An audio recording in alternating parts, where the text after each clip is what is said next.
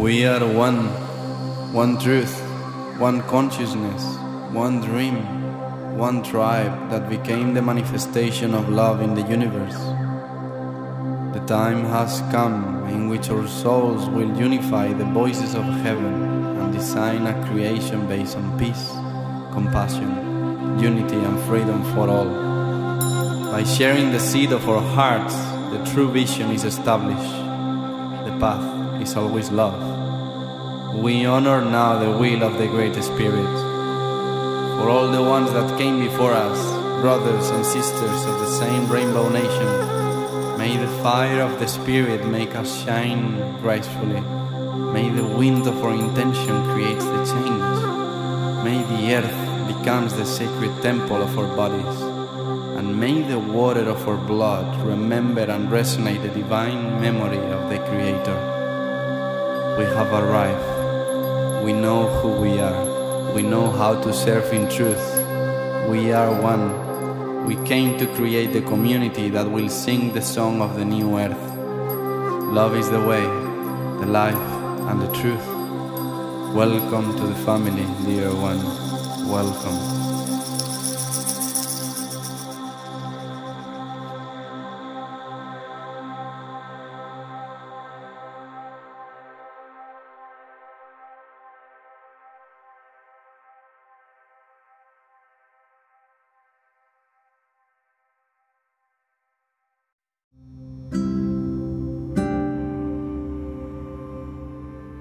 Thank you all for choosing this podcast.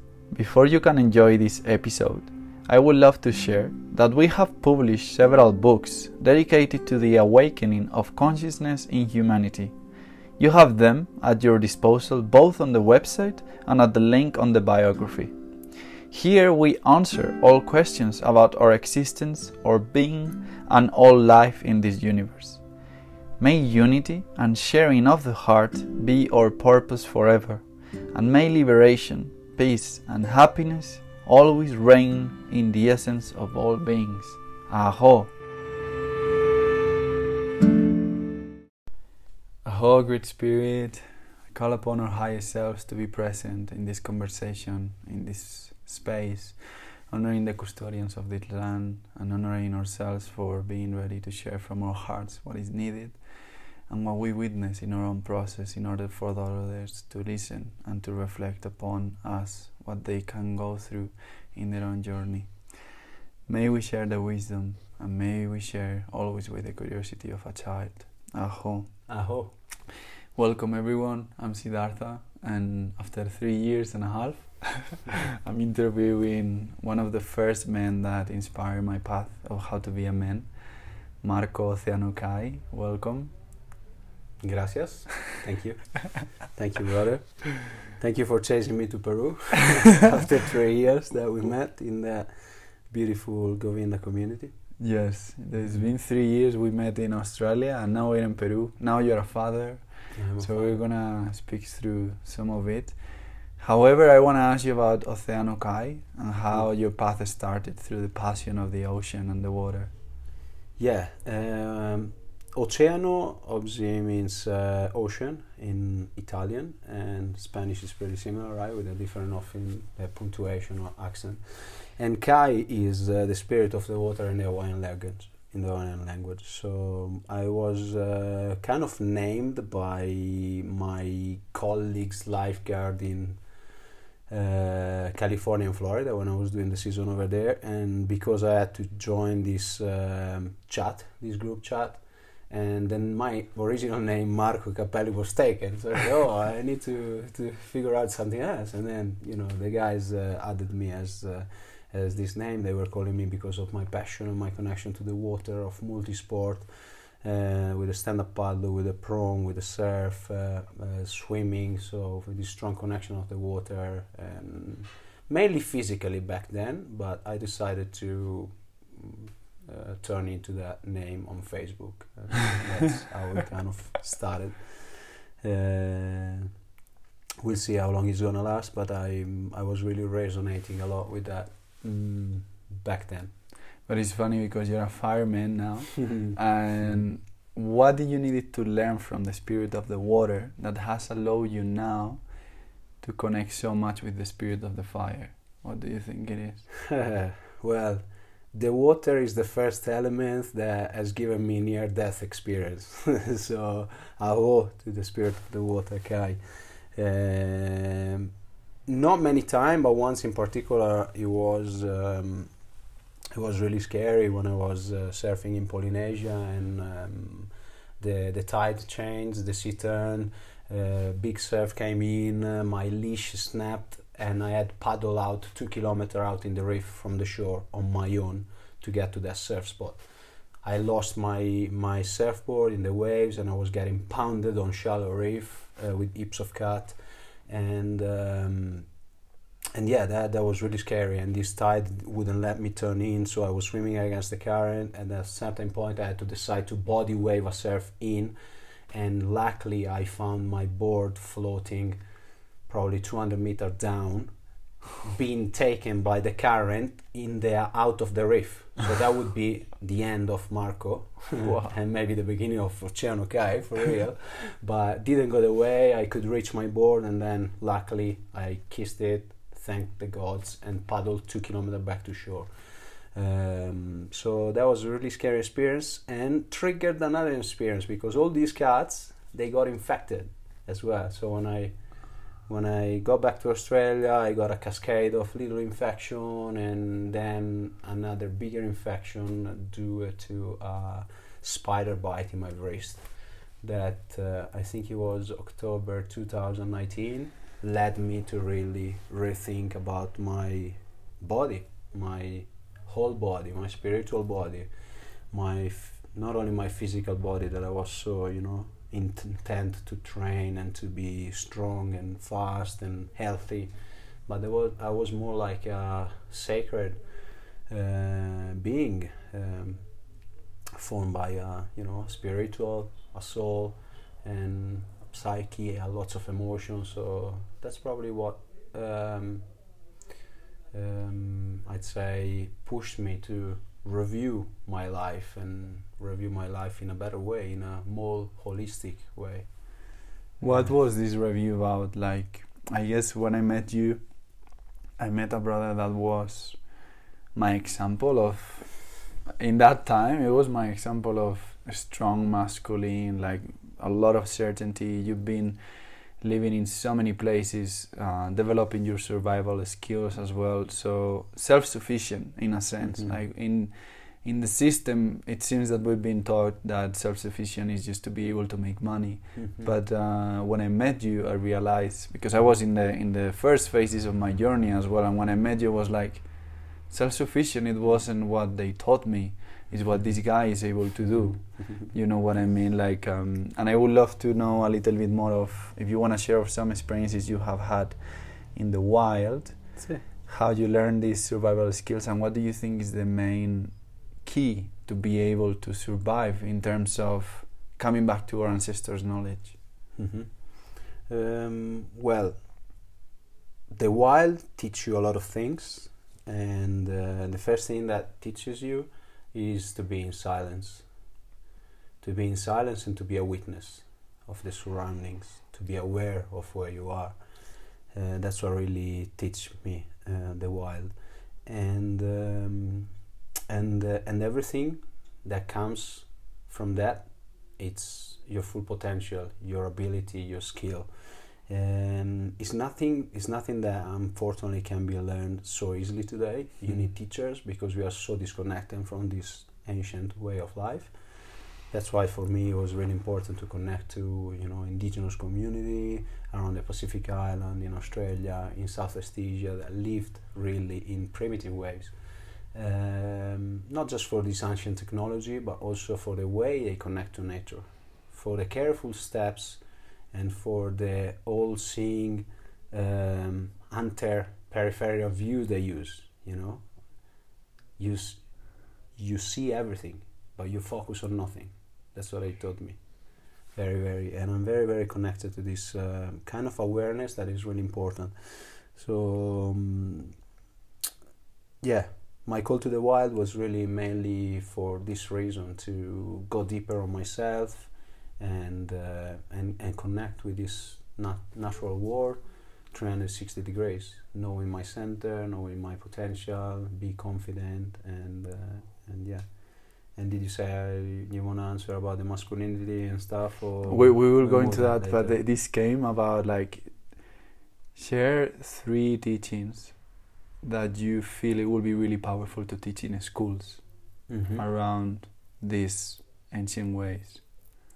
Three teachings is uh, uh, this one is really important i think. It's very important to develop uh, a relationship with this with themselves and with the space that surrounds them. And it is um, uh, see everything but focus on nothing. You know don't put your attention if you don't need to in in certain areas. So see the whole picture. Don't focus on little things. Just see the whole pictures and and and receive that um, and receive that being aware of everything. So you don't you don't get distraction you know? You um, and um, another one that I would teach to that's probably not related to the wild but in school at kids uh, something that I still do a lot uh, as my mistake and I need some more growth. But is um, is also I think one of the the agreements no? If you agree to to yourself to take everything personal so I would say don't take e- anything personal. Nothing that happens out there in the natural world in the city wherever you're walking is nothing about you. So don't don't take it personal. It happened because it's been it's been put out there for you either to receive a lesson or to gain strength. But i think it's really important that you you you, you release of that attachment to yourself your ego no? Don't take it personal. So this would be uh, another teaching that i would that i would do to kids and uh, the third the third suggestion not a teaching that i would, uh, Uh-huh. would tell them is don't hurry up don't grow up. Stay childish. That's what i would tell them. Uh, because i realized that mm, whenever i connect to that whenever i tap in into that childish into that innocent and genuine fun of life curiosity whether you are up walking up in the mountain or in a ceremony or you are making love with your wife or playing with your daughter when you tap into that you have just infinite joy pure bliss and nothing else matter. There's no time there's no need of fuel your body with food no need of drinking water there's just like full presence and joy. So i think that would be something that i, tr- I will try to teach to my daughter as well and to any kids for the future generation yeah. What took the men that you were to realize about this? Probably the fast forward having a having a child. Oh really? Self development uh, you mean about realizing about the stage uh, yeah. I think uh, i think that's a pretty pretty good lesson um, pretty good teaching that came came having a child as well came came came from there um, if, if I was looking for a way of self development really quick, like a fast forward, like a ayahuasca ceremony, having a kid is pretty similar. and you have it available for free every day. So there's a lot to learn there. And uh, yeah, just uh, observing your daughter to explore the war, explore this herself. She's actually exploring. St- she start, I think, in the child in the child development, they start to explore uh, themselves first when they start to play with their body, but then they detach from that. They get inclined more to the action and the outer world, and then eventually later, at a later s- stage in life, they go back to discovering themselves again and movement, and but it's more um, an outer an outer discovery. And by observing my daughter, I I just I just realized that, it's really important it's really important to to to continue tapping in in that staying child, seeing the world like you know the first time you you do a new things and you love it. That's how you should approach everything that you do at every time, certain time. It's hard, but it's possible. what will be your message to encourage the brothers and the sisters, but especially the brothers Mm. that could represent Marco before having a child? And we were speaking how, uh, especially have a brother that he just realized, oh my God, my partner is pregnant. Like in this transition, what could you share with all men, or even with myself, the day that I could listen to this back Mm. and and remember this piece of suggestion? Mhm. Um, remember that within you there is a, a feminine side, there is a masculine side. You are balanced, and uh, don't forget to nourish that feminine side, doing stuff that most of the time we don't like, like sharing our emotion. So I really, I really, uh, while you're waiting for a child, and any time that you feel overwhelmed about all it's happening, because it's hard. Uh, pregnant women are um, are the most unpredictable thing that you can ever imagine. Woman already, pregnant woman even more. so don't don't have the fear don't have the the don't feel like the the responsibility to do everything on your own. Tap in talk to your father talk to your brother. If you don't have that relationship with your family which i don't you have many brother many sister. Uh, just express yourself you know share your emotion and and talk to someone else that maybe has been through that too.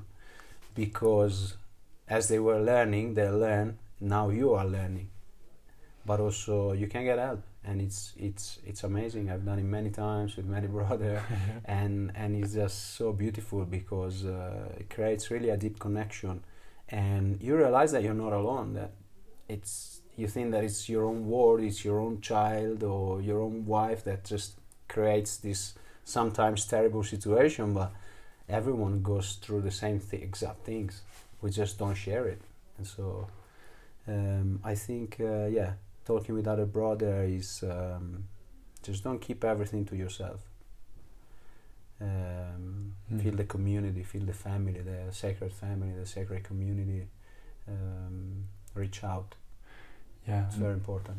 and especially us uh, that are coming out of this conditioning of, especially I feel in Europe and, and being like, oh, I could actually ask for support in the community, like our ancestors when they had the elders, like having mentors, having Mhm. mentors as fathers, as men, of what it means to be a man, because we've been figuring out now, and in a way we will show it to the next generation, Mm. but it's so necessary to have that and it's really powerful what you're sharing because I guess when I met you, you were in this process of okay, what is my feminine about? If. I've been so physical and and training and running a mountain three Mhm. times Mhm. up and down, like what is now needed in me? Like Mhm. what could you speak about this process of the man finding his inner feminine as well? Mm.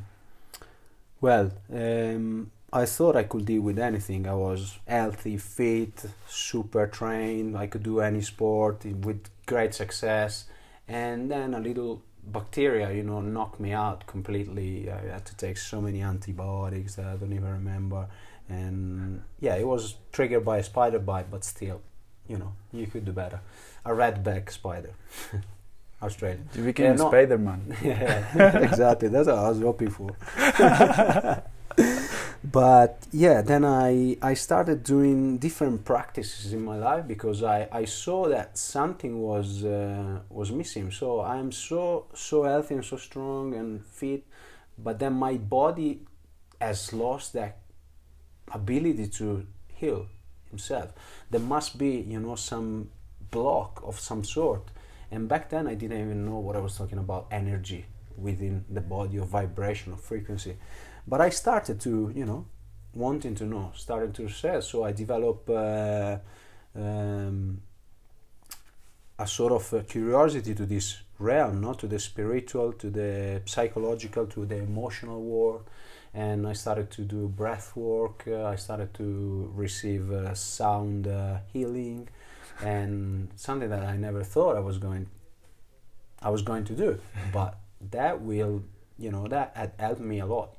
Helped me a lot to actually tap in in different, in different uh, plane of my body, like the emotional body, and I realized that I had um, a flow of energy not very stuck, uh, uh, actually not very fluid, a bit stuck in certain areas, uh, in my fire, in the um, my wife will kill me because I don't remember the name of the fire chakra. The third one. You can help me, yes. Manipura. Manipura. Manipura. Um, see, um, energy stuck there, connected to my masculinity, connected to my ability to, you know, bring in the vitality, the life force, and the fire, and um, and yeah, that was uh, was a big um, big awakening. One of the one of the first that happened, and and so I started to to yeah to develop this curiosity and and and I never turned my back behind. I I don't think there's any any other way to see things now than in a holistic way. You know, like it's um, yeah. How was this transition in terms of? Because for me, when I came to Govinda Valley, where we met, we met in a yoga retreat where we were doing volunteering. You came with your motorbike, amazing motorbike, surfer guy, and I was like, "Wow, this guy is Mm. it's cool."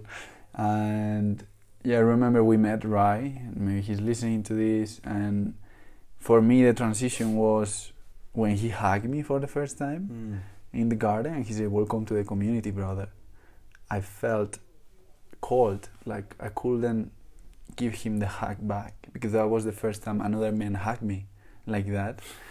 And I was like, you know, my with my own conditioning at some point I was like, Oh, this this is I think the feminine side of the Mhm. masculine that they speak about and Mm. that really feels nice. It's like I feel held like by another brother and Mhm. but of course, accepting this transition after not having many roles of healthy masculine Mhm. Is like, okay, where where am I going? Because I don't want to be a feminine dude, or that was my own perception of things. Like, how was this transition for you of like stepping into okay, I feel some blockage, I need to share emotions, men's circle, or singing. Like, how was all of this for you? it was terrifying. the first time I entered the room to sing Kirtan, I still feel my voice just trembling and my throat just like trying not. No, I don't want to do this. It was. Uh, it, it's hard because we it's, it's just something that we have to unlearn. It's something that we we we don't know. Like it's is it's important to to work on that and and now that I know that's you know I I embrace it and I I try to inspire others to do the same.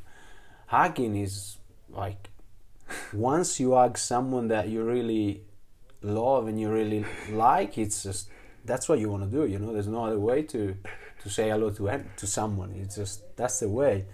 Just showing showing your your strength and your support and your care with a hug and you know exposing your heart space that's really important touching you know and and that's comforting you know like it's it's it's the way it is.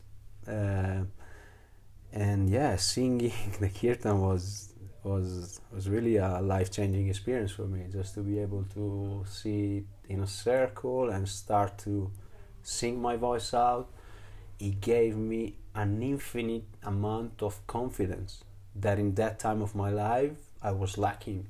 Wow. So that was really powerful. And uh, the community spirit was always there in me. Like mm, I've been, I've been like a lone wolf at times of my life, but also whenever I'm in community, I'm, I'm there. I give my best and that really helped me as well in that time of my life because I was coming, as you said, I arrived on a motorbike Mm. in a bush bike, uh, my lovely DR650 that now is long gone, uh, carrying a surf on the side, and I had traveled um, something like 15,000 kilometers in the previous uh, four months. Uh, from um, southern Queensland to Tasmania to South Australia and back up. So it was a long trip, and I was feeling really lonely. So I cherished this experience because I needed brotherhood, I needed sister. Um, I felt I haven't connected for a long time with a woman back then. Uh, so yeah, I really needed to find a space that was welcoming and where I could, you know, regain my strength and flourish even more and grow. And I found nothing but exceptional growth in mm. that place. So I'm really thankful to to you for share that part of the journey with me, to Maestro do Nascimento Maurizio, to Rai, to all the other Alex and Michael. Uh, hmm? Michael. Michael. Huge Michael. Oh my god, what a what a yoga teacher and Carlotta and um, uh-huh. yeah. Oh, thank you to Govinda to create that space and yeah, very healing space. You you share about um, feeling lonely and being a lone wolf and like I'm pretty sure camping for days alone by yourself in nature.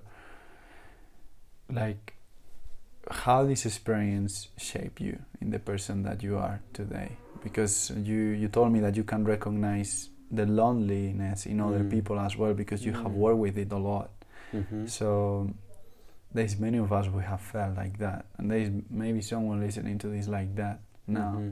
that could receive some guidance mm-hmm. from you now as well yeah um, in the in the wild uh, spending especially a long time in the wild i did it i started doing for uh, matters of exploration of visiting place but then there are deep processes that happens with you because you spend a lot of time alone and you can uh, and you can start reflecting. It's very reflective space. There's uh, the Vision Quest, Búsqueda de Visión, is a ancestral tradition from the Lakota, and not just the Lakota, probably other Mexica or anyway.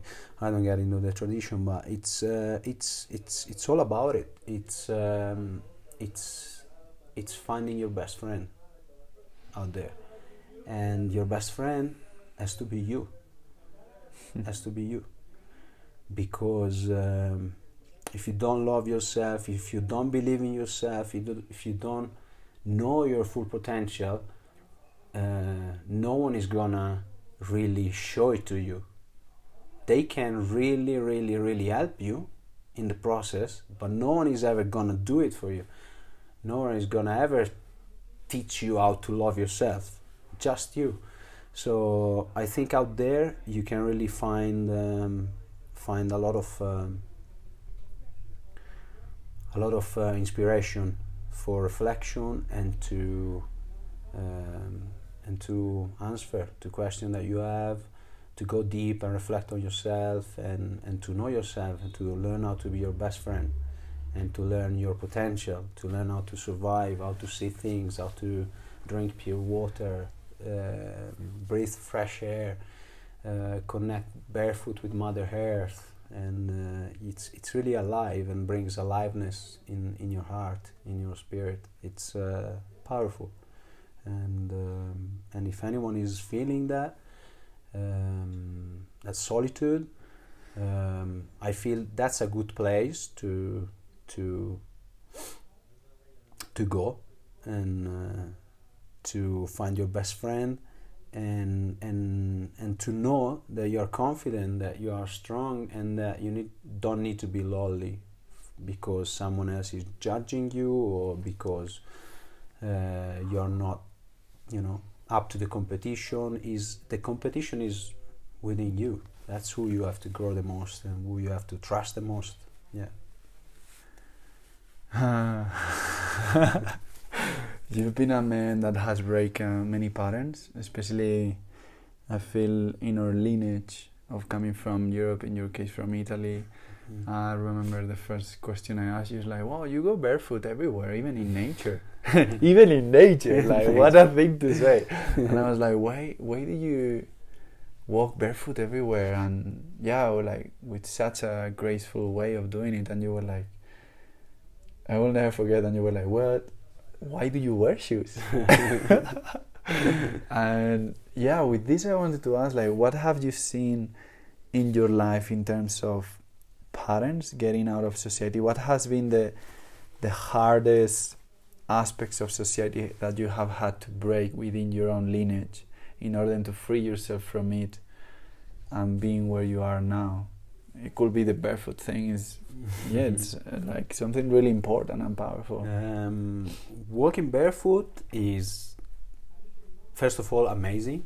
Connects you to Mother Earth in a way that you can only feel it if you do it. you have a story with a university teacher Uh, With a university teacher, yeah.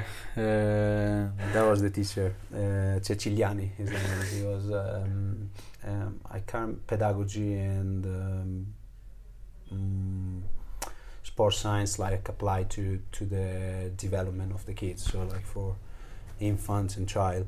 Yeah, he's uh, he's he's he's the he's the man that probably um, he kind of show me show me that what under the foot could be could be could be done could be felt you know for the instinct and for the reflex that are under the foot and then i started doing on my own walking barefoot out everywhere and that taught me that was important that was really feeling grounded and you know um, receiving the energy of mother earth and giving back what i didn't need it you know because um, we are pure vibration and frequency and energy and, and, and, and it's always an exchange. There's something we need that we can take and something that we don't need that we can give.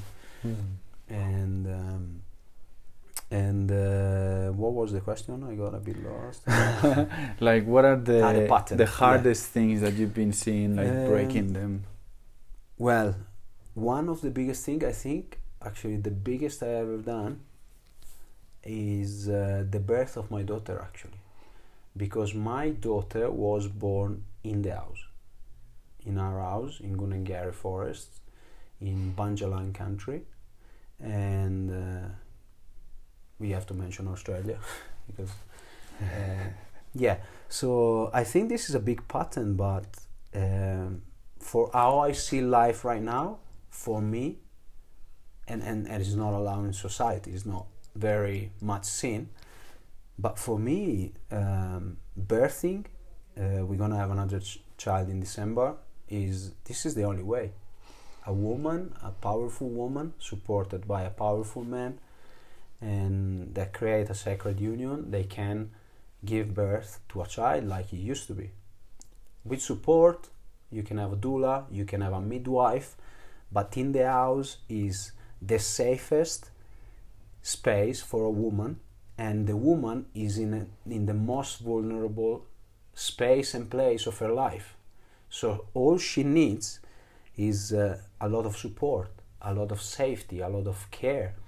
And think about the hospital. Uh, everything is white, everything is mechanic, and and and we are so disconnected that we allow to birth a child in the hospital and this child is also taken away from the mother straight away to be put somewhere to do you know stuff and and uh, and cesarean and all the other stuff it's the way it's meant to be is is the birth of of a baby needs to, to happen naturally.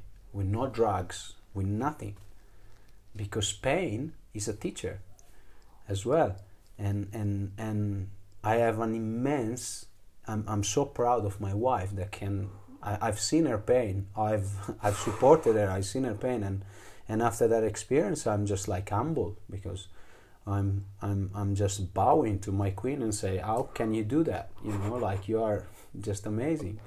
And and after that you know like you you really you really need your masculine force to do impractical stuff because she's just had a baby coming out of her yoni coming out of her. And she had carried that baby while you were you know not going through changes in your body and nothing.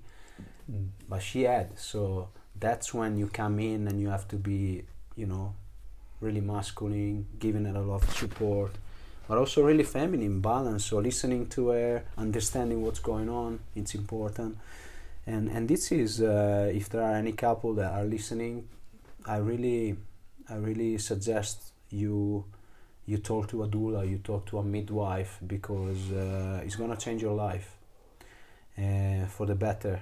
And any any couple, any yeah, any couple should should really consider to having a child, bringing a child to earth in, in this way. Um, yeah.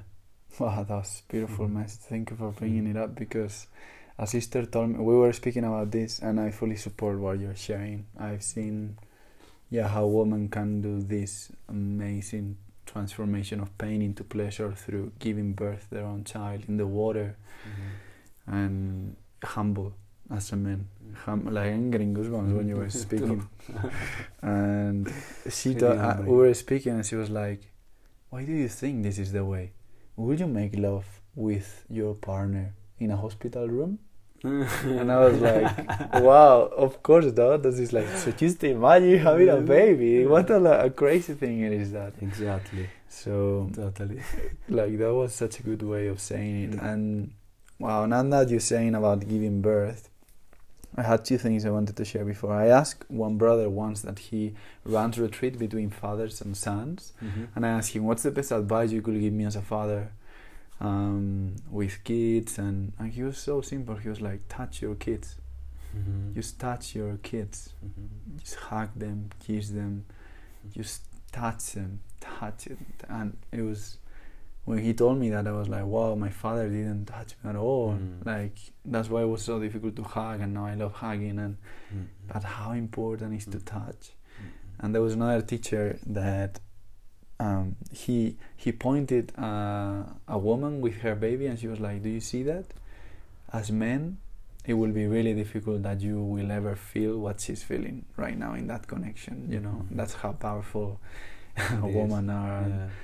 And she was like so if you ever struggle with your partner because after they have a baby there is an extension of themselves in the baby and obviously you could feel a little bit like oh where i am in this space now? I wanted to, say, to see what you think about this.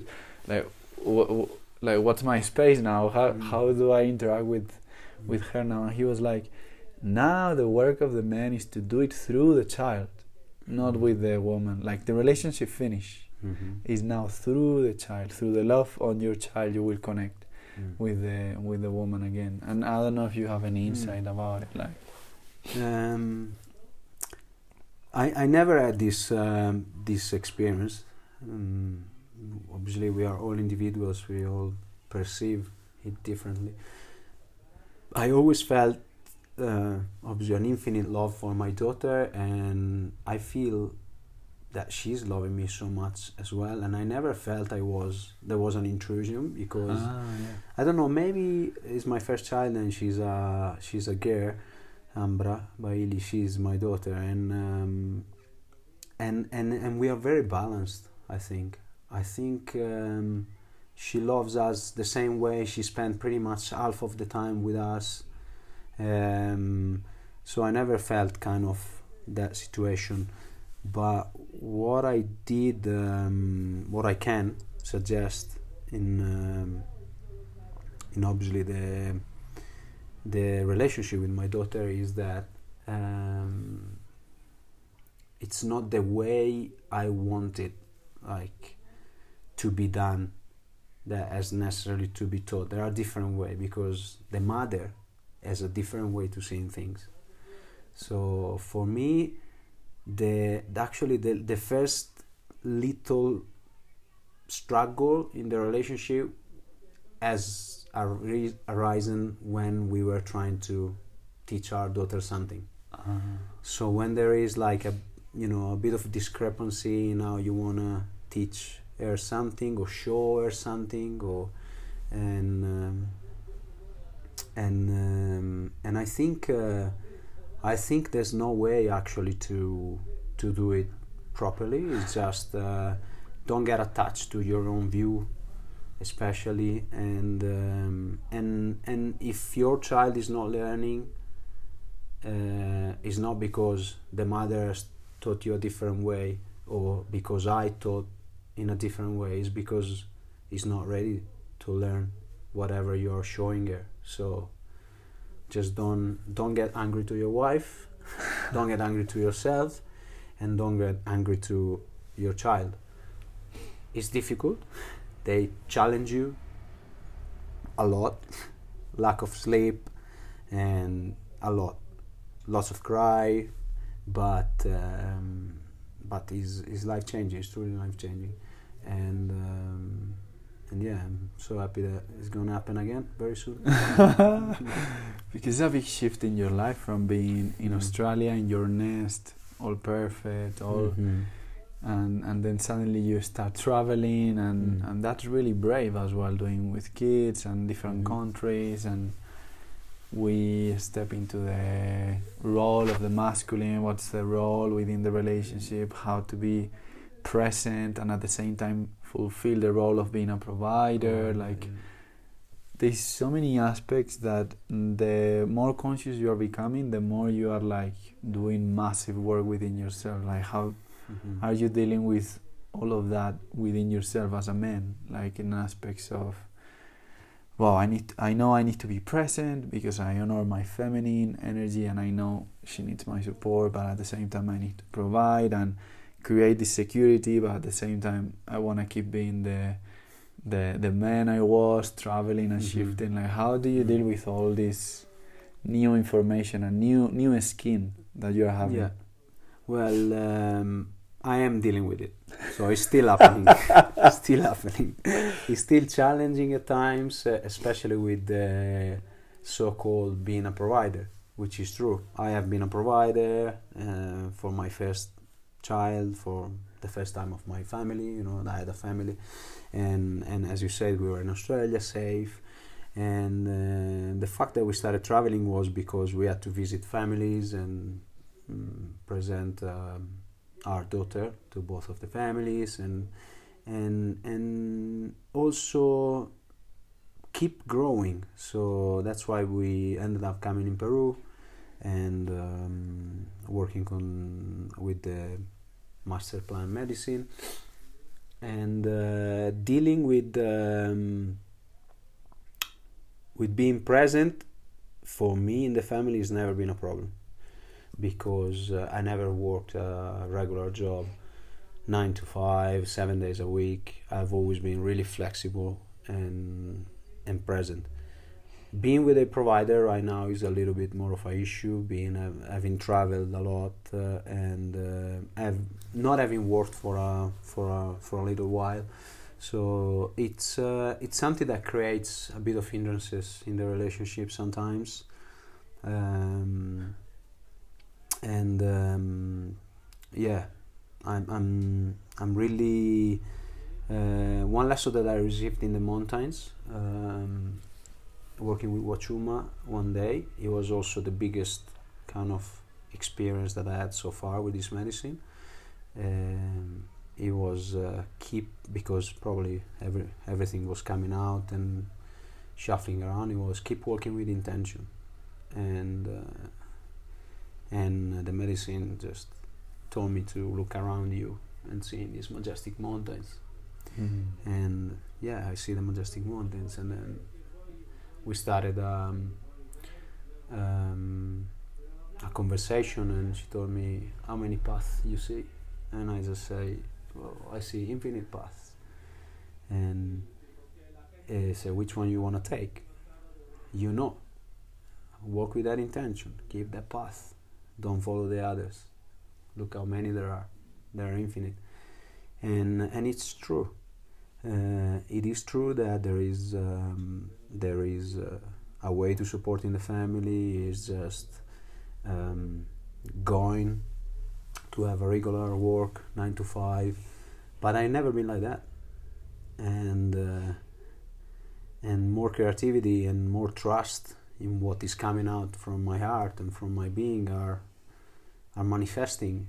And um, and so I have to believe in it and keep following this you know believing believing in myself and walking with intention working with intention has been really, really what, what I'm trying to do, working every day, because I am the provider of a family. I am the masculine. I'm the man.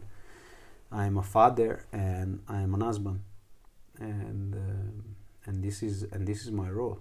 So be accountable for it. Embrace, embrace your role, but uh, there's not no one that can tell you how to do that role. It's your path. Work with that intention. Oh, Strong.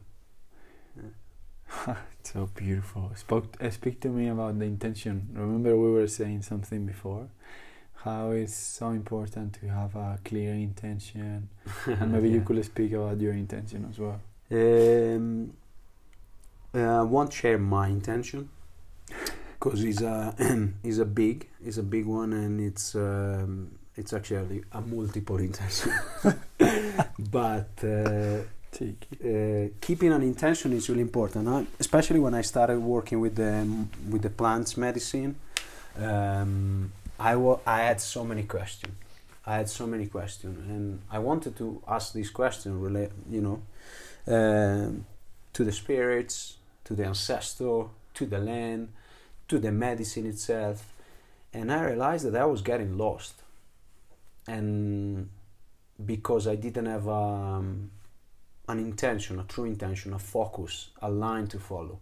So my my suggestion, uh, whether you're working with plant medicine or whether you're just going through other spiritual process, whether you're meditating or just for life, is to keep that intention aligned, to you know, to feel it, to tap in into that, and to have a vision. And and and this is only one. Everything, all the all the other answers that you're looking for, um, are gonna come. You're gonna find them. They are already they exist within you. You know your own path, and and and everything is just gonna unfold. Um, but to manifest this reality that exists already within you, in your dream, you, need to stick to that intention. You need to to never never lose the sight. If you lose the sight, ask for guidance. You have guides. That's why we do spiritual work. You have the ancestor. Talk to your ancestor. Pray. Talk to the fire.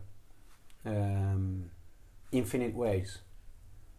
But in the answer that you're looking for, they are already within you. And keeping that intention clear, walking with that intention, you are gonna receive it. You're gonna you're gonna receive them. What can you share about? Um, because I know you know so much about indigenous culture and how to relate with it. Like, what can you share in terms of speaking with the ancestors, walking the way that was before with respect? Like, what do you feel like sharing in in those terms and how important it is? Uh, what we lost uh, a lot about the um, the ancestor and the indigenous ways is the extended family, the community, small community that can apply literally in society, but it doesn't. But obviously, in large cities, very difficult to reproduce this model, but it's possible. Uh, but what we what we we we have lost is uh, this connection. The family in Italy is strong, but it's just the family. Okay, you don't you don't have that sort of really true connection with uh, I don't know your neighbor family. Okay, while uh, in the indigenous community, the village and the tribe and this extended family model, it's really it's really powerful. And and for example in my childhood i realized that until a certain age i loved my abuelos my grandfathers my grandmother. I love them. And then at a certain age you just feel that you i don't know maybe they are boring but you feel like that you're not learning from them anymore and they become like because the society uh, teach you that you know you have to look after them you know you have to give them Mm. pension. So they're not really a, a role model someone that you have to learn with. While you know grandfathers and grandmothers are are your ancestor. You need you know to be here you need a few people to be here today. You need two parents you need four grandparents you need eight 16 going four and four back in generation. So um, and and yeah you need to honor them and and and that's what i want to i want to try and, and be like that you know? Teaching but not necessarily because i teach them but you know showing them that a person has a, a lot of wisdom. Maybe because we lose too much that playfulness as well you know? In the native american indians the abuelos they dance for days nella danza del sol. So they don't lose that fun. It's it's hard because they dance without food and water but they also dance. So they have a bit of fun. And and yeah but the old person in our society loses that. So it's maybe it's not so appealing for kids to go and learn from them. Um, I think uh, that's a big one. Um, about the importance of your generation your parents on you always honor your parents your mother your father and then their mother and their fathers that's how you're here today um, yeah How do you see this then?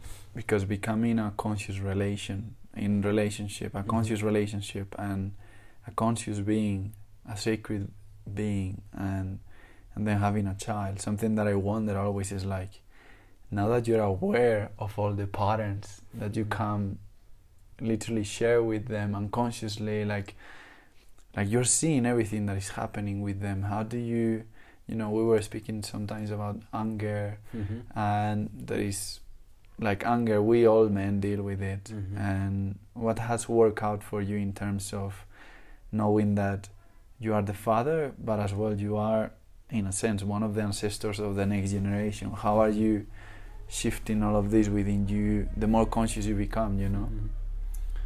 Yeah, it's um, it's a journey. It's um, it's an ever-changing uh, situation, ever-changing journey, and um, bringing in consciousness and working on what you do you do want to stop today to be able to stop this karma, no? because um, it's it's our duty, no, as conscious being, as sacred being, as sacred family, sacred fathers, mothers, not to not to um, uh, how can I say not to allow the these patterns to go in the future for our future generations. So um, as I received violence in my, in my life, that doesn't mean that I am allowed to give it you know? I need to stop it. And so one of my biggest it's working every day on this like just noticing the trigger the patterns and and i'm not saying that i completely healed. That probably will never happen. But i am doing my best to do it.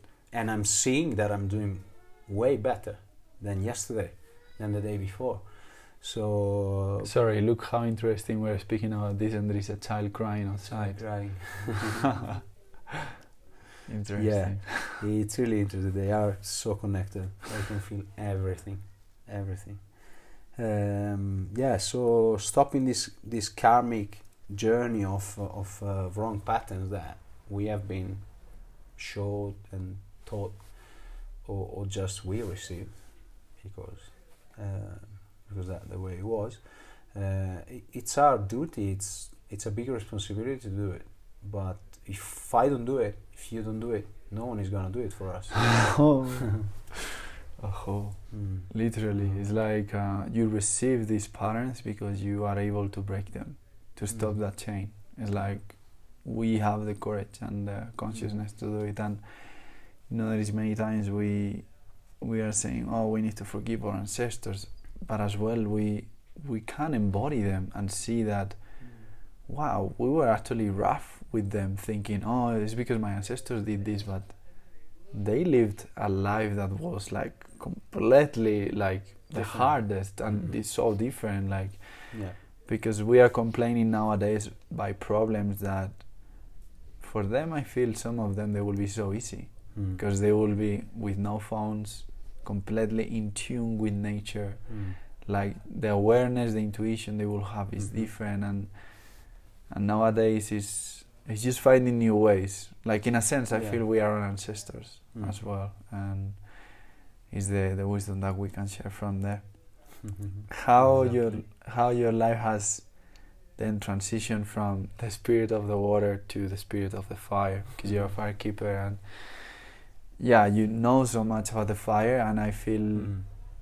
you are able because you have studied from so many traditions Mhm. you are able to make a summary of the most important of what you have learned and do like a funnel and bring Mhm. wisdom of the fire in order for the tribes the communities the people Mhm. that are listening to this Yeah. in order of how to do a fire respectfully Yeah.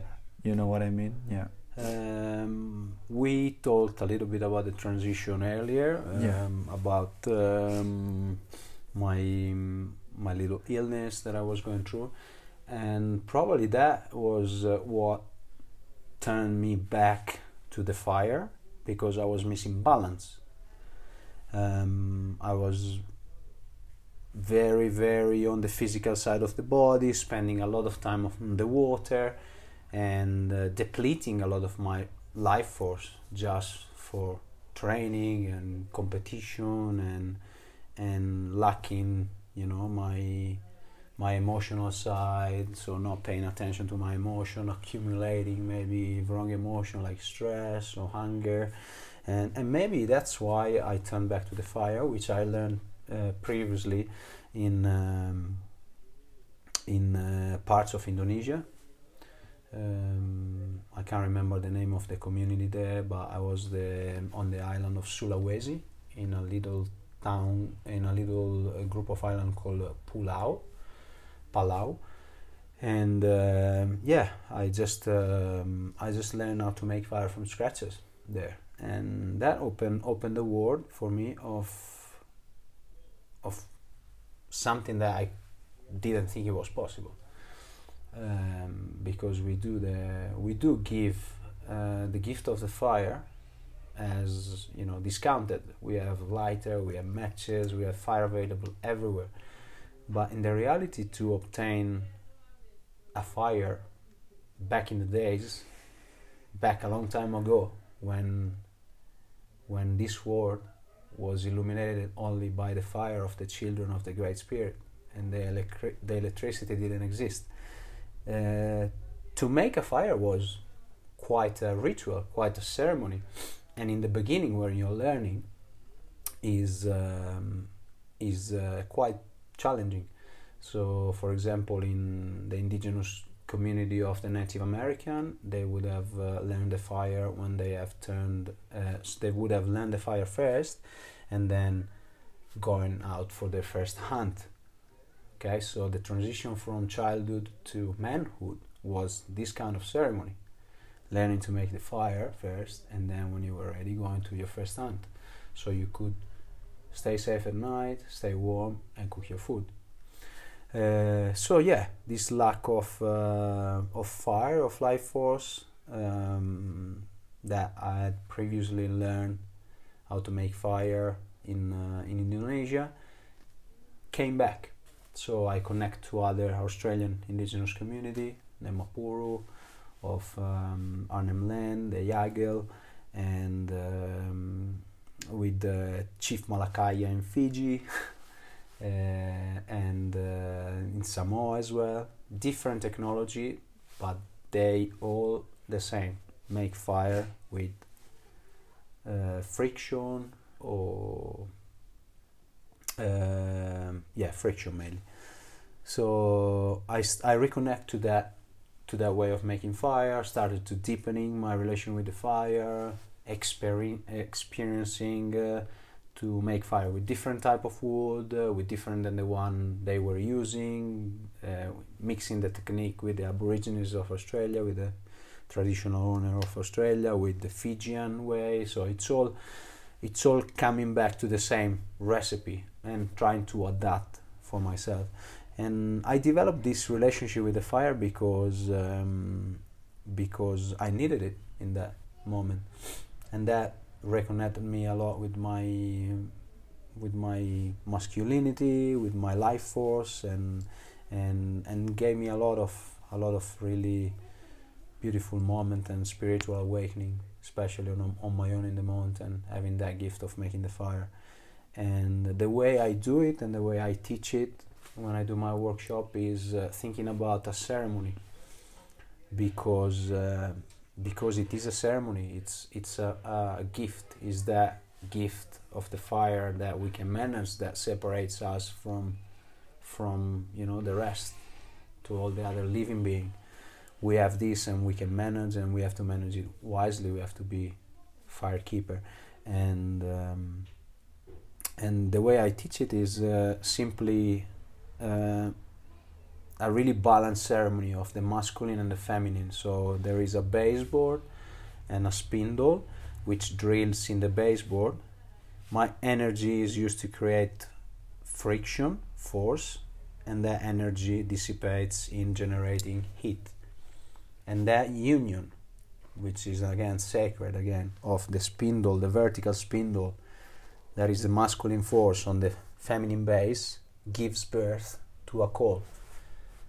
Then your baby coal will turn with the dry material into a fire. And so we welcome the grandfather fire, Aho, Wibra. Wibra is the name of the fire in the Bundjalung language. And uh, Kia in the local Quechua. Kia. Uh, pardon, Nina. Nina. Kia is uh, moon. Uh, I've only learned this recently because I haven't been in Peru for so long. So yeah, this connection to the fire is uh, is important for me to see it that way because it's sustainable.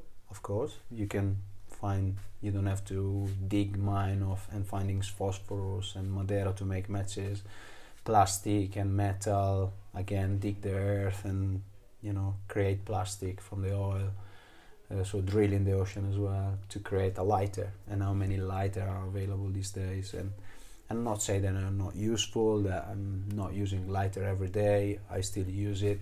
But uh, when I'm in ceremony whether it is a Temascal or whether it is an ayahuasca ceremony whether it is a Pago a la Tierra a Pachamama um, during the Inti Raymi which is um, which has happened actually in 24th of Tw- June, I think. 21st 21st. 21st of June um, that ceremony any ceremony almost any ceremony right now and back in the time has started with a fire so that's why I like to create the first ceremony of the ceremony and and putting intention and prayer in the energy that we all enjoy.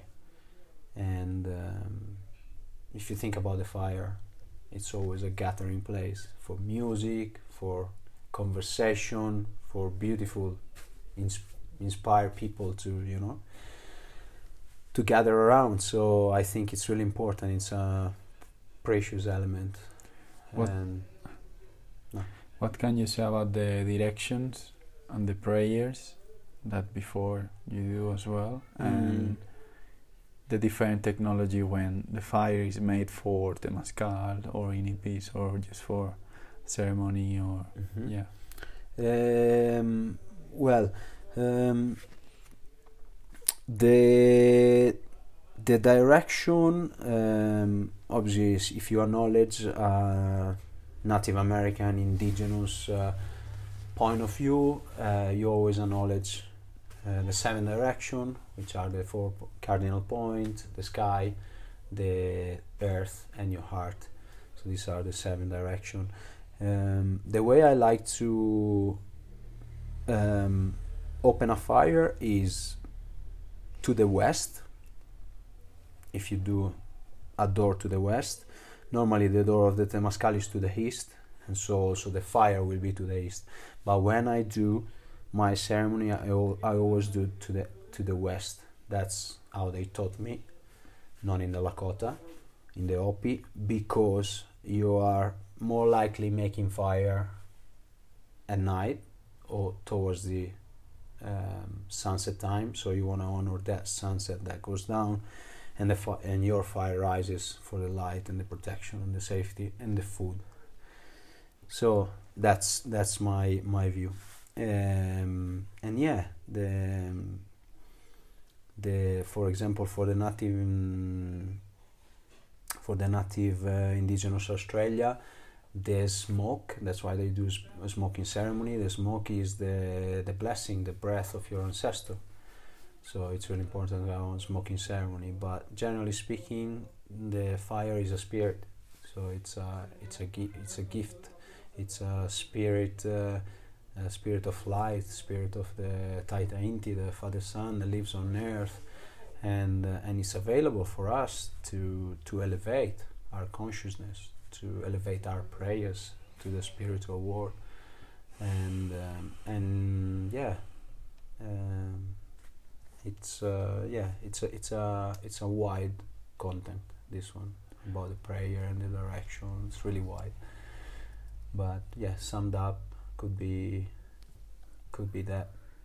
It's a it's a beautiful tool and we have to really be the keeper and custodian of, of it. And um, yeah. What have you learned from the spirit of the fire for within yourself? From being so much time with with it in conversation, as you say, you have a speak of what the fire creates, but what have allowed you to see within you that inspires you? hmm Um, the fire um, inspired me. I think um, that's a tricky question, but I think I think um, the main role of the fire. So, if you have a fire, especially a contained fire, what happens if you don't if you don't feed it, if you don't look after it? Just finish. Just finish. So if you want to be a firekeeper of a fire, you start it, you pray with it, you share it with others, and you stay with the fire until it finishes. But within your fire, you keep feeding it. So don't forget that to keep yourself strong and vital, to keep that fire alive, you need to to work, to work hard. Because if you are unbalanced and and or you're doing you're messing up with your diet, with your habits, uh, having alcohol, not much sleep, that fire, that life, that life force within you will perish slowly. You will never completely finish, but that makes sense. So keep feeding it, keep keep fueling it with good goodness and good food and amazing conversation and passionate hugs with brothers and sisters and uh, yeah making love playing a lot with your daughter. That always all stuff that brings in and uh, brings in energy and vitality. So we we are a temple and at the center of this temple there is there is a fire that needs to be fed properly to burn hot and right Wow, amazing. Uh, it just came to me. Leave a message for your kids, as if they represent the next generation. If they will listen to this one day. leave a message to my kid hmm. Well, they are the kids of all. yeah What is important in your heart? Hmm. Uh, the first thing that came in when you say that, I just said, I want to say, your parents are doing absolutely their best and they will always love you. Never forget that. Whatever path you choose in life, never forget that. Yeah. So I would just tell them that it's not a big message, but it's like, yeah, it's like what it feels right tell them. Yeah. Well, we were gonna do this, and you spoke to me about uh, sharing a bit about the sacred self, the sacred family, and the sacred union. What are these terms for you? Um, sacred self, I think it's very related to what we just said, mm, connecting the fire and our ability to to to feel the sacred within us. We to feel to feel that we are not just skin and bones and meat. We are we are much more than that. We are spiritual being. We are we are divine being, and and and we need to look after all this area of ourselves. We are not just physical bodies that needs to be healthy and good looking with good clothes. We are we are sacred, so every action that we do, it's it's for our for our temple for so I think uh, look after all the areas of your life to find the balance, to find the balance, and um, and don't listen to your ego. Let go of that uh, ego that wants you to to follow the trend, to just go to the gym because you want to have a fit body, but it's poorly functional. So listen to your to your wife if you want some advice on your physical body, on your emotional body, on on everything really, because she's the one that she's spending most of the time with you, and uh, apart from yourself, and uh, and she's the one that shares this uh, this union, this love with you. So yeah, sacred sacred self. It's uh, it's really important. It's just like you know treat yourself well uh, you have plenty of tools plenty of friend family and and um, yeah spiritual guides you can tap in in anything you want to to be able to then create from yourself something bigger so I go to the sacred union which i believe it's it's um, something I, I didn't know existed. I, in my conception of love, mm. the way I loved in the past, I always saw that love was kind of a feeling, an emotion, anything, but finite. No, okay, I love her, I love her. It, it it's there, but uh, with my with my wife Josefina, I realized that love is actually infinite always evolving, is always increasing, and uh, you know, it's it's it's not an ended. You oh, I love her. I'm I'm I'm finished. No, it's just it's just always grows and change and shapes in a different way. So being in a sacred union, it's it's just like realizing that that you are two individuals that you you love each other, but you you look after every aspect of of this um, of this union to eventually become one to to to really balance each other to really to really help help each other out in your personal growth but also in the growth of your love of your family of your couple. And and it's important not to lose the sight of uh, of this right? To yeah to always think about um, think about the um, mm, yeah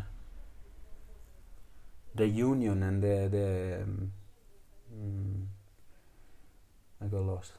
The train of thought.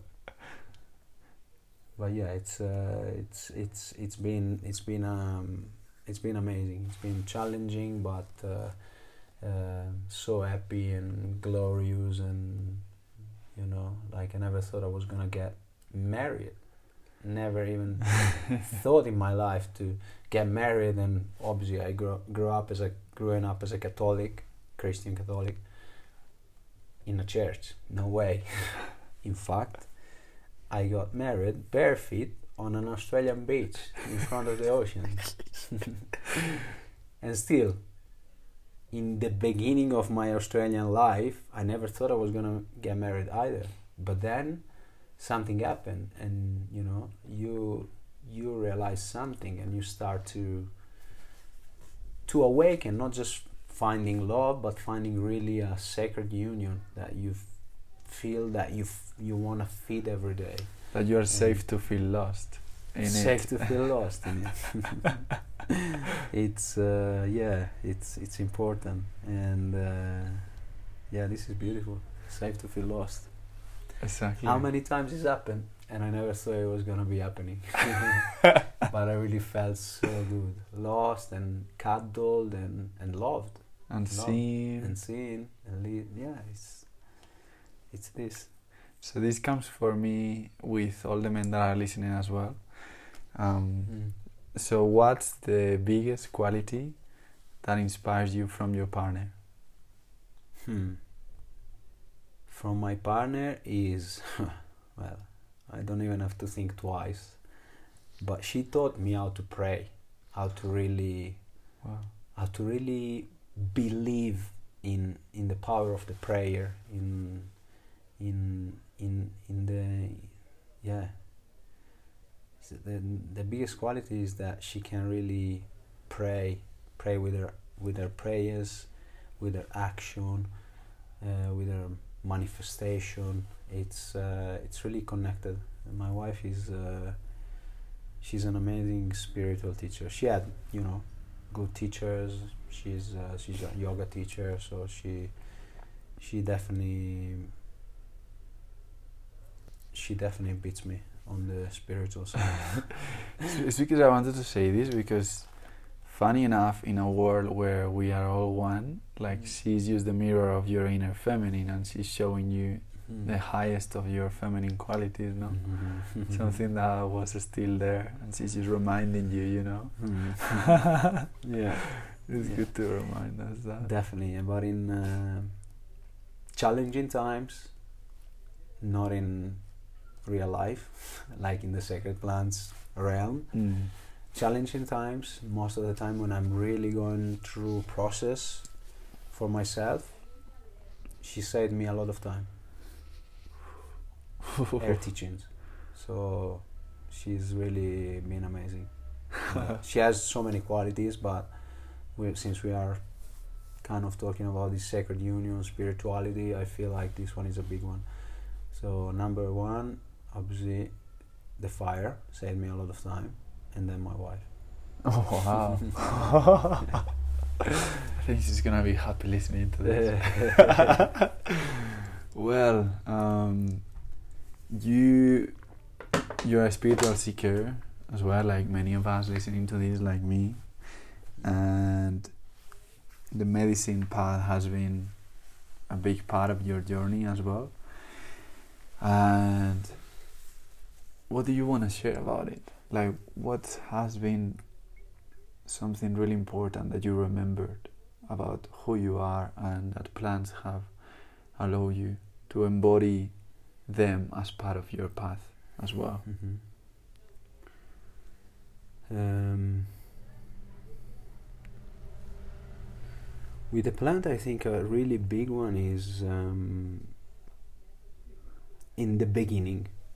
I've received so many lessons, but in the beginning, just feeling like a being, just a being, surrounded by other infinite being and and and all connected so just not like a person or who I created who I am today who I'm I believe that I am just reconnecting to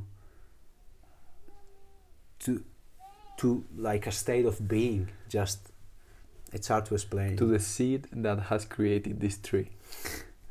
yeah, exactly. It's like it's it's difficult to to explain, but you just go in there and like you're maybe in a room, maybe out in nature, but you feel so connected and so alive and so present. And just by looking around you seeing other people there there is nothing that happens in your mind and no judgment no perception of other reality there is pure presence pure community pure family pure brotherhood, love, joy.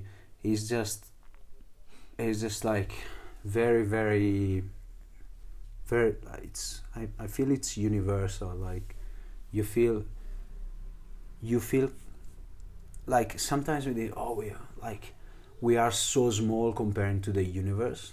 Like they they make you think that like Uh-huh. that we are nothing. You know, we are just a dots in a, a dust in in like nothing. it's the opposite.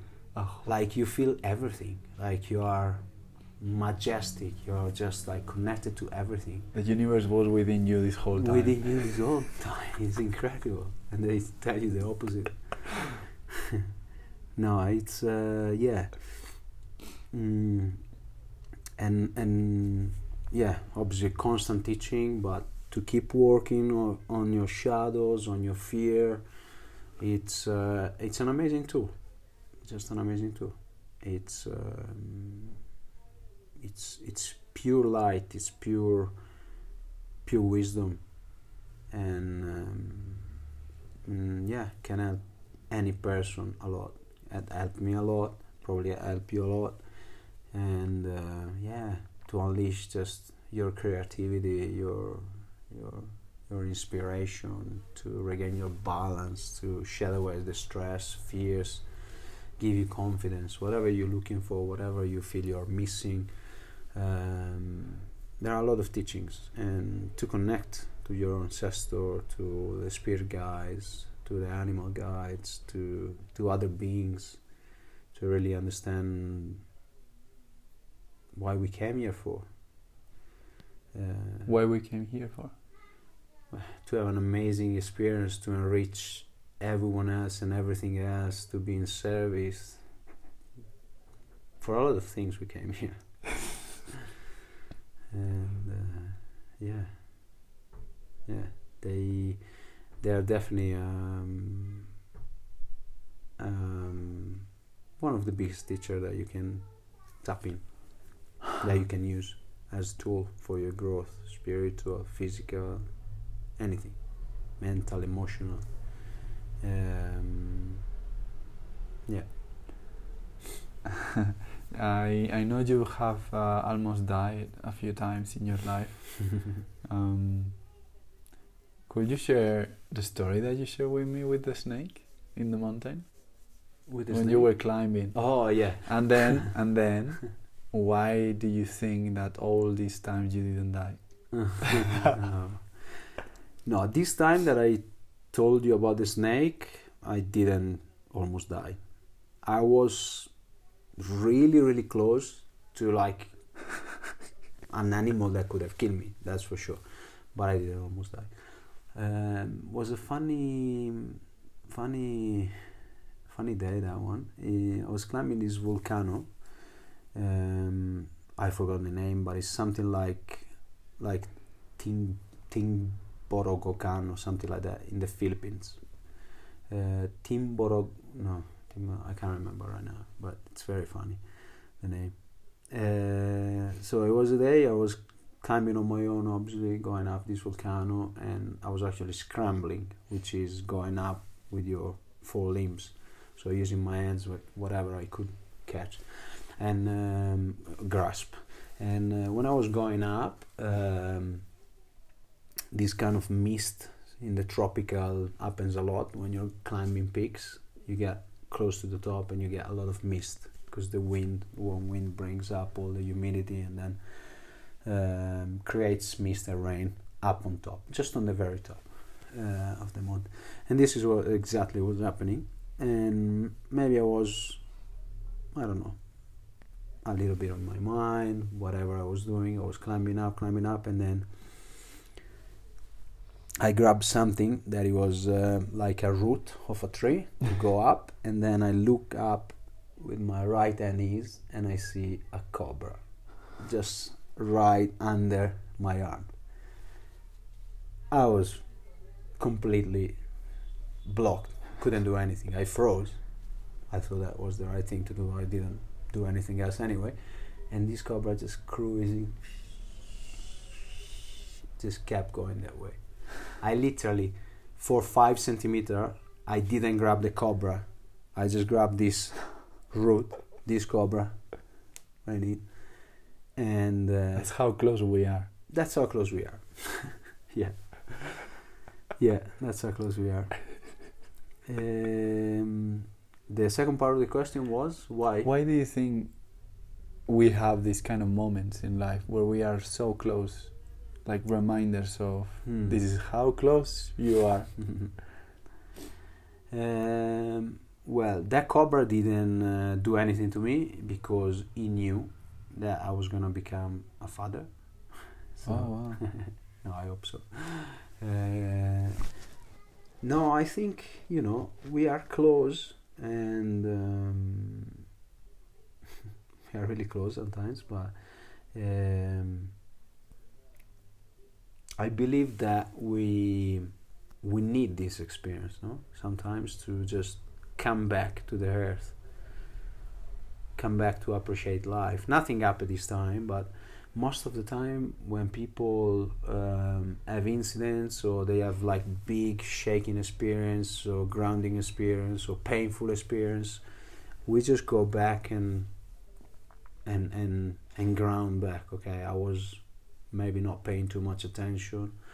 Uh, I was somewhere with my mind. I was somewhere else with my family. Like we need this grounding experience, this shock for you know appreciate life again and and really pay attention. You know, as a reminder, as teaching. Mm. You probably don't remember when you were learning going on a bike, but you remember all your bad falls. Right? So true. So, uh, Because it's, Yeah. it's like sometimes I'm um, I'm in the supermarket of whatever. I was in Spain and I was with my cousin and I was buying lettuces and some veggies. yeah. And I look at myself. I'm wearing clothes. I have my bag with my veggies. Mm. And I told her like, I just had a vision of me like in the wild hunting.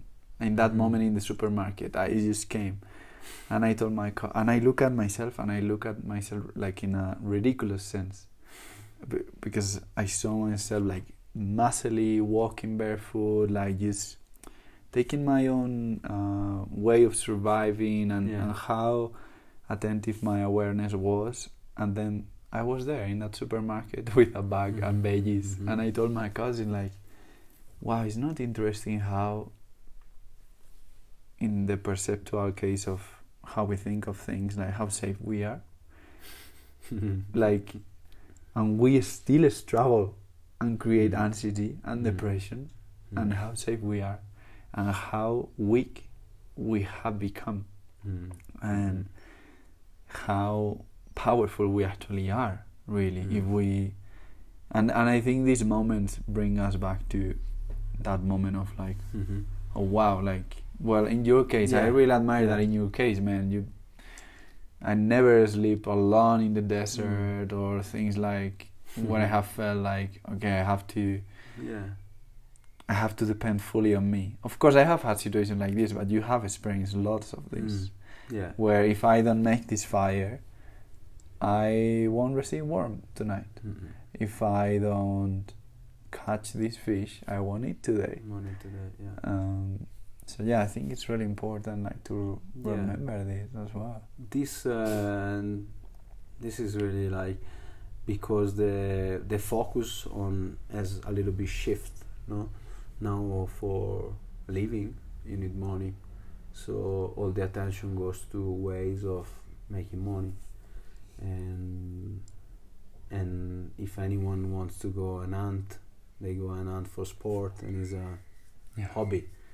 And it's a terrible hobby because you shouldn't do that. Oh, um, but you know what I mean. If to reconnect to these things that have taken away our power in that field, in that wild element. Okay, I'm not saying that we're not powerful. We are, yes, we are. uh, but uh, but yes, like there's no space of you know wandering of in futile things. You know, like Literally. yeah, now this this in your in, in the supermarket for you was probably a call. What's your what Yeah. you're really feeling? But uh, many times we think about really uh, nothing and and and things that take actually out our energy, our life force. You know, we waste so much so much uh, cognitive energy just to silly thoughts that they don't serve us. Yes. Uh, but because, as you say, we are safe and we don't have to think about anything else, and like we can go to the supermarket and shop uh, everything we need. Um, the worry are arising if you then you cannot afford something. Yeah. You cannot afford your food, and then you go maybe back in that survival mode. And if you go in that survival mode, there's no space again for thoughts and, and yeah, it's Yeah, and it's funny how energetically everything is changing, and people uh, before, like society or the cities, wouldn't value the builders, the people that grow food, and it's funny how we're gonna see a huge transition into Mm. how the builders and the people that grow food and know Mm. how to Mhm. make fires will rise again. And he's having goosebumps. It's like I, I see it, and the people in the city will be like, "Okay, we need help." to come back to how we're in the old ways. Not like Mm. that we will live worst. I feel Mm. the spiritual consciousness and technology will evolve in a sense that we will end living, as you were saying, how our ancestors, like we will do community parenting. Mhm. Like you wouldn't, like I feel that my kids wouldn't be just one father, one mother. Like I will be able to have my friends and be like, hey, Mm. can you be today with them and teach them whatever you know? And we Yeah. hope it's we get to uh, that. It's it's um, the work that we are doing. So you know, right? In some tradition, is you're doing it for the next seven generation. So you, we don't have to worry about. Even if we don't see it happening now, we know that we are we are working with intention and doing it for for the next seven generation. And so, as you said, skills that have been lost, they will be really precious, and and and they will be needed, and and and we are the carrier, no? to to bring them forward, to not lose them again, like it's it's happened already Yeah. with the colonization of Australia, Spain, in South America, and then you know, like Yeah. all the tradition get lost, and oh, thousand years later, you're gonna need them again. I believe. Someone said uh, a good conservationist, uh, a friend of me, said that civilization comes with forest, deserts follows. and that's basically what we're doing. Lots of people are awakening and moving forward to um, more sustainable practice. But yeah, at this stage, they say we are not looking for sustainable practice, but regenerative practice Mm. because we've done lots of damage already. Well, It is for us because the earth is going to be here if we are all gone. So it is for us. oh, and you're one of the biggest carriers of these Mhm. ancestral ways that I know. So I really encourage you to keep sharing Mhm. your path, and even if it has been, yeah, not seen in any way or form, like it's so necessary Mm. to share. And yeah, just to go towards the end, I'm gonna ask you two things. Mm. One, I always ask this in the podcast: three teachings from three teachers you wanna mention Mhm. that have really marked your life. Um, hmm, this is tricky. um, well, the first I think it's uh, from from Jose, from my wife. She said me many times. Just she does that. She can't see it, but she does it. Yes, this is what we came for. Remember it. Remember it many times I got lost and you know you talk and you talk about your process and she just said yeah So she- is what But for people that is not seeing what you're doing, like you- waving my hands and like my shoulders and just say, yeah, that's what we're here for. We need to remember. So remember it. Don't get lost. Wow. When you when you go too far away from the light, then you come back, and and you remember. So I think I wanna really really mention this teaching from uh, from Oza. Remember to to go back here to the prayer, to the sacredness of life, to to the teachings. Um, another teachings I think that I can mention is from my daughter. She's doing with action. Obviously, she can't tell me, but she's wine enough already. Uh, you can control. So, because I want something made in some way, because I believe it, I made an agreement with myself that I believe that this thing has to be done this way. But my daughter, any daughter, any child, can teach you exactly the opposite. You can't control that. There's there's there's no way of controlling it, and and and just the acceptance. It is what what you can do. So, you know, I can be. My my parents they taught me whatever they can. They love me, but at the end of the day, you know, I choose my own path. And for Ambra is the same, and I see it. And when the hunger sometimes come that I can't deal with it because I want to control it, I wanna, I want that to happen the way I see it. just let it go, accept it, accept it that is you can't control it. And uh, another another teach teachings really powerful. I'm not gonna mention this name, but um, is um, it was about uh, dealing with my some some of my addiction of the past. Addiction? Addiction, yeah, and uh, in particular the tobacco smoke. Mm, we sat down together, and uh, because he saw me smoking, and I, I quit smoking a long time ago, and he saw. Um, he, he just started asking me, "How do you feel? How do you, what do you are you experiencing right now?" And uh, I just started to opening up with him. No, I feel like you know, just I'm not in the right place in right now. I don't feel really good. So also you don't feel really welcomed here. You don't feel seen. You don't feel loved. Yeah, maybe. Yeah, this is why you are smoking because you need to not think about it, right? So the smoke of cigarette is a technology, he told me. The tobacco has this power of taking you back to the ground when you're thinking in your mind and that's why the Native American smoked for prayer, to elevate the prayer and to ground back to a solid earth, to elevate the prayer with not thinking anything in the mind, mind silence. But we introduced the cigarette, so inhaling tobacco and another story. So we changed that to a technology to create addiction. Okay, so I started smoking maybe because I had to deal with some anxiety or, or the opposite with some depression. And this, the tobacco, is a powerful, powerful grounding medicine. And so you get addicted to that effect because you get out of your mind, you relax, you don't think about whatever is going on in your mind. So that was a big teaching and um, Wow. that I felt like you know, want to share to deal with your addiction and stuff. You always think about that you're doing that and it's not good for your temple.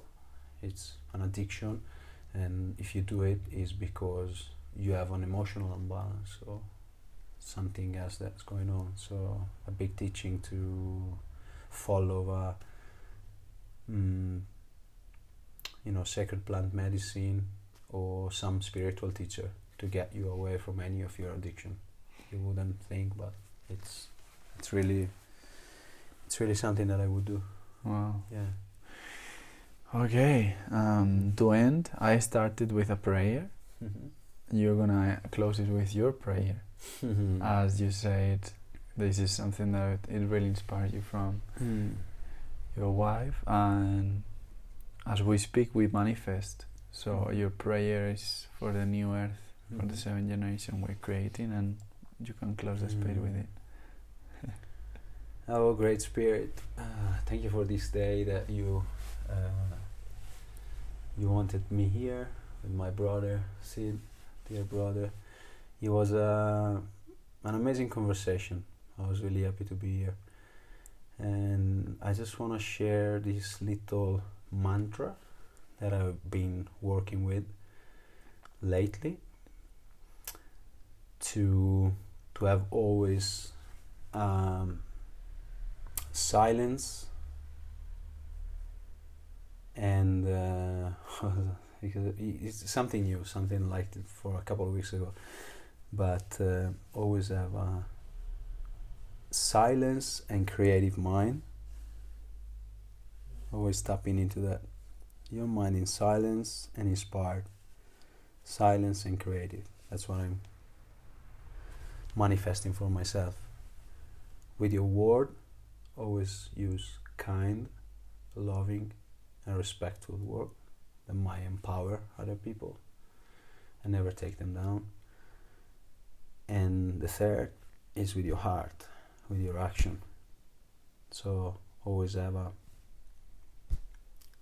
um, kind, courageous, and honest heart, and do everything with integrity. So this prayer is to always think about the three, four, five, and just make three layer of your of your being, no? The mind, the words that you use to communicate with other and influence other life, and and your heart. So uh, yeah. Have a great spirit. Thank you again for this day, for this time. Thank you for this mountain, to their custodian, the ancestor, my ancestor, your ancestor, and keep working with intention because we are going to be the ancestor. And uh, our children, they need it. They will they will take us as inspiration as as model and they will shape and take their own decision but uh, we are the mentor we are the teacher and yeah we can work for for la pachamama for for the benefit of this mother earth and the love and the light and the peace and the justice together because we are one. Aho. Oh, Mm. Thank you so much, brother. Bless you. Thank you. Thank you for having me here. Well, uh, if anyone wants to contact you or join your work in the mountain, bringing people to amazing places, Yeah. how can they do it? I can share my email, which is connect at nativo.earth. I can put it in the bio. Yeah, Yeah. you can put it in the bio or my profile on Facebook. Uh, I'm not very social, but I'm starting to get a little bit more, especially traveling and being in this digital world. Also I have a profile on Facebook, which is uh, Oceano Kai, and it's gonna appear in the name of the podcast as well. Oh, you, bro. Aho.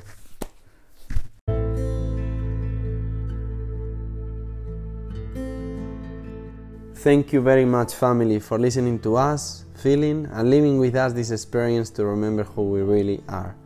If you want to support us to bring more content, examples, and incredible people to this podcast, you can contribute by sharing with your family or community the episode, meditation, or guidance that inspires you the most. And if you also want to support us to continue in our purpose, you can offer a donation that will help us continue with what we are most passionate about. You have the link in the description of the episode. I love feedbacks and we are always available to receive you or offer other ways to participate, such as sharing messages and personal questions from the community and the podcast. We are one. Let's make our prayers heard. God bless us.